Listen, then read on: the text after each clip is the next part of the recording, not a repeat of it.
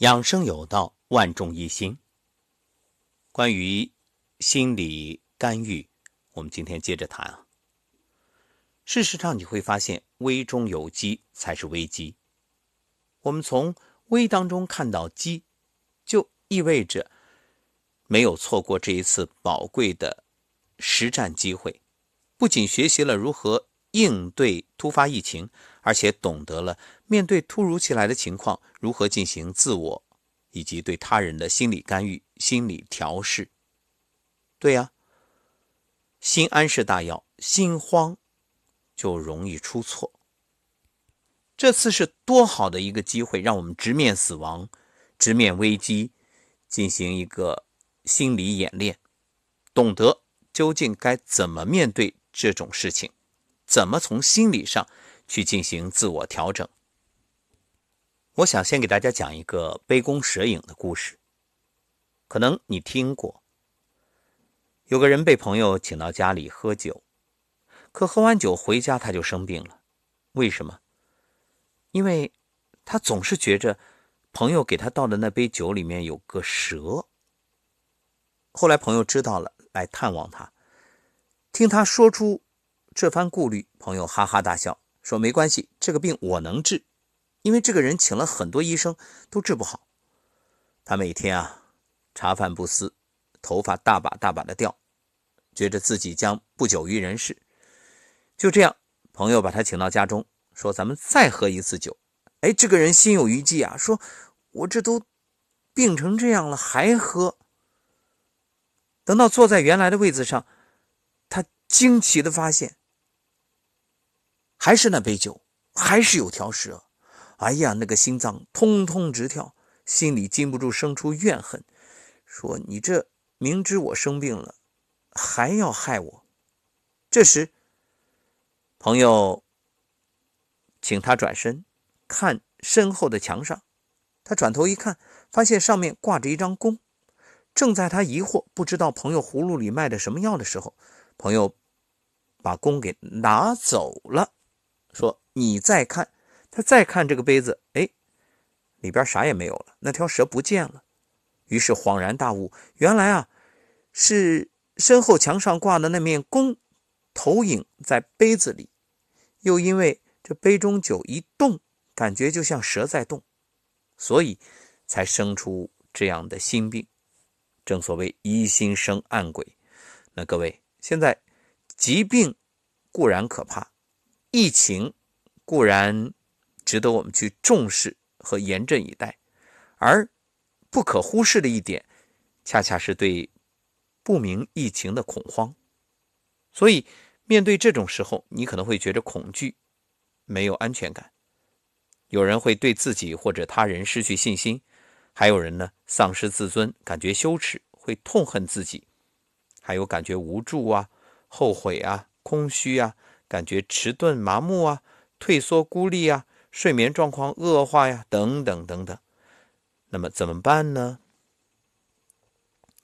我们先来说，如果你被隔离，或者已经被住院隔离，怎么自我调试？对于普通人来说，“隔离”这两个字啊，很不寻常。面对一个陌生而且不确定的环境。我们常常因为自我环境控制力被限制而产生不满情绪。一句话，你失去自由了。包括现在有些地方封城，也有这种情绪。又因为空间封闭、孤立无援的恐惧感容易扩大。其实这不过就是一个词儿的问题。你反过来想，隔离有什么可怕呀？它给了我们一个体验的机会呀。对呀，你说。真正被隔离的人还是少数，那你能有机会做这样的尝试？你看现在很多人去旅行、旅游，都还要花很多钱去尝试一些冒险的项目。你现在等于有机会来做一个人生的冒险，就当一次旅行。当然我知道这个说说容易，做做有点难，但难你都能做到，那你多了不起啊！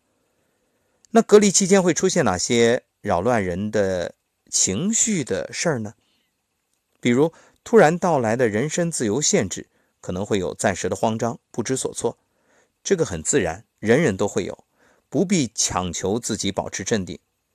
如果你去刻意的压抑情绪，反而影响后续的抗压能力，可能会出现抱怨、愤怒。这时候呢，就需要找一个发泄口，比如打电话给好朋友倾诉。还有呢，会感到沮丧、孤独，有种被抛弃的感受。在保证安全的情况下，可以找到有同样处境的朋友，相互鼓励，彼此倾诉，增强信心。当焦虑感来临的时候，建议用自己的信仰。或者其他可以转移注意力的方式，帮助焦虑消退。比如，根据你自己的信仰，可以祷告啊，可以忏悔啊，可以诵经啊，等等。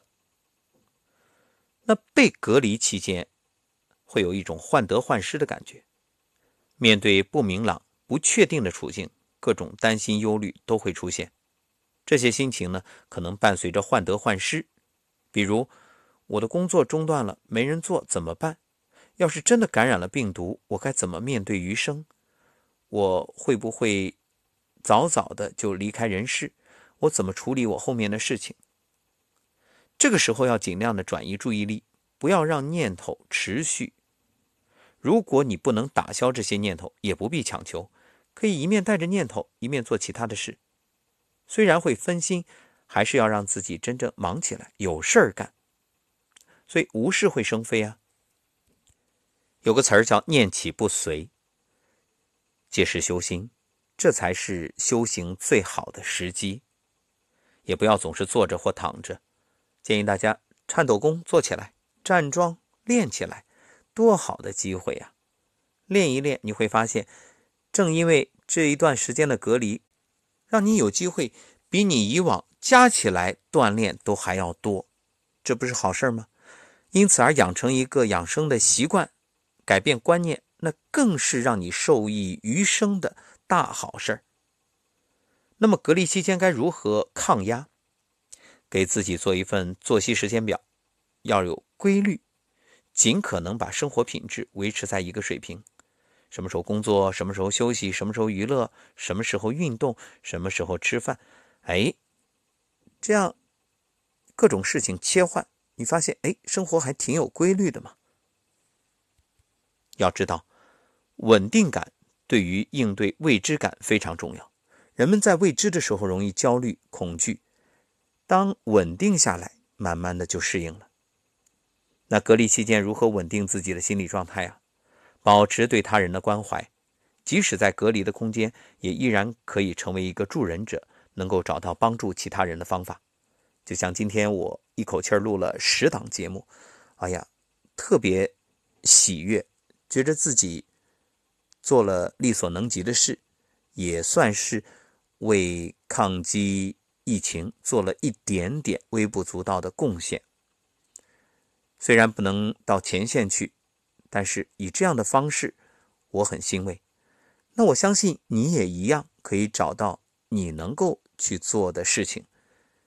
比如最简单的，把我们节目分享在朋友圈，分享给你的亲人朋友。如果你觉着有用的话，那这就是很了不起的事儿啊。还有保持与外界的沟通，无论倾诉还是记录自己的情绪日志，都有帮助。或许一不留神，你因此写下了厚厚的日记，甚至出本书都有可能。就是这新型冠状病毒肺炎亲历者。